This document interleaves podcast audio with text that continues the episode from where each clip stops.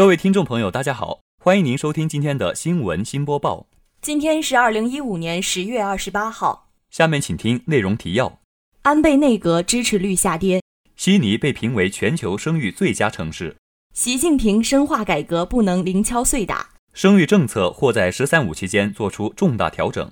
下面请您收听节目的详细内容。中新网十月二十六号电，据日媒报道。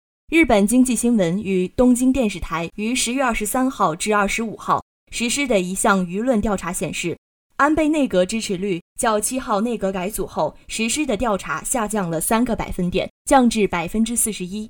据报道，从日本各政党支持率来看，不支持任何政党的无党派阶层比例达到百分之四十二，较十月七号至八号内阁改组后实施的上次调查提高了五个百分点。自二零一四年十一月以来，时隔十一个月，无党派阶层再次突破百分之四十大关。围绕安保相关法案和经济政策，不少日本民众都对安保政权持批评态度。另一方面，无党派阶层的扩大也反映出日本民众目前找不到能够胜过现政权的别的选项的现状。在无党派阶层中，女性达到百分之五十一，男性为百分之三十一，女性比例更高。另一方面，日本自民党支持率方面，男性为百分之四十二，女性为百分之二十八。对于日本民主党支持率方面，男性为百分之十一，女性为百分之六，男性均高于女性。本台记者李舒阳。环球网报道，据美国《赫芬顿邮报》十月二十七号报道，一份国际研究显示，澳大利亚第一大城市悉尼被评为全球生育最佳城市，险胜位居第二的本国首都墨尔本。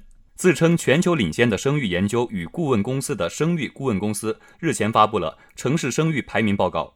该研究报告依据环境吸引力的数据制成，该数据包括城市魅力、城市体验指数、政府职能效力与经济水平几项指标。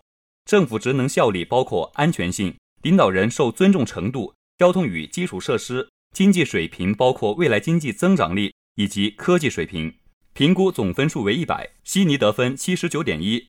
墨尔本以微小差距位居第二，得分七十八点九。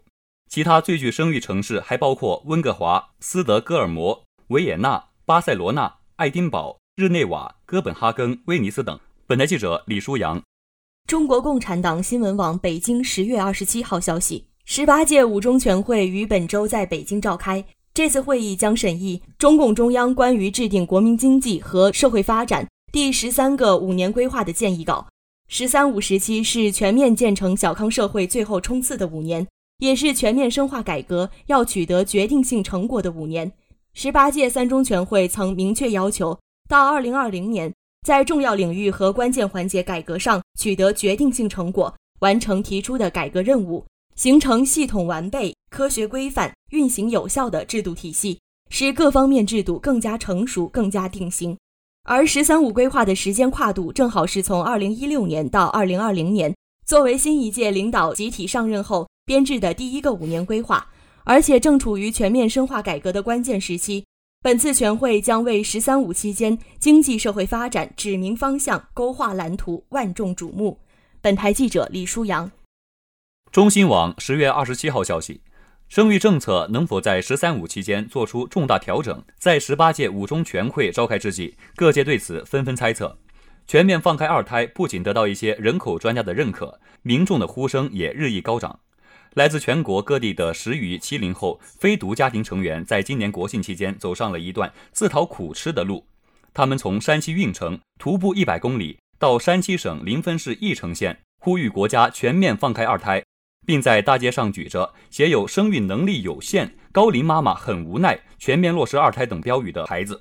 在五中全会召开前夕，活动的参与者王女士向探针询问政策调整的动向。王女士对探针说：“她一直关注国家对计划生育政策的调整。”人口学家、中国经济体制改革研究会副会长陈建昨日向探针透露，从多方获知，五中全会应当提及全面放开二胎政策。据第一财经日报报道。